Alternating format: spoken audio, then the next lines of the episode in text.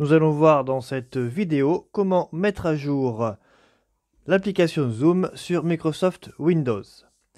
Je m'appelle Laurent pour Coeb. C'est parti. Tout d'abord, vous lancez l'application Zoom. Une fois qu'elle sera lancée, en bas à droite de l'écran, vous pouvez faire afficher l'icône de Zoom dans la barre de tâches.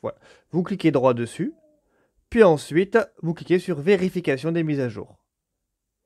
La vérification vous montre qu'il y a une mise à jour disponible et le téléchargement est lancé. À la fin du téléchargement, le bouton bleu Mettre à jour s'active. Vous cliquez dessus et la mise à jour se lance.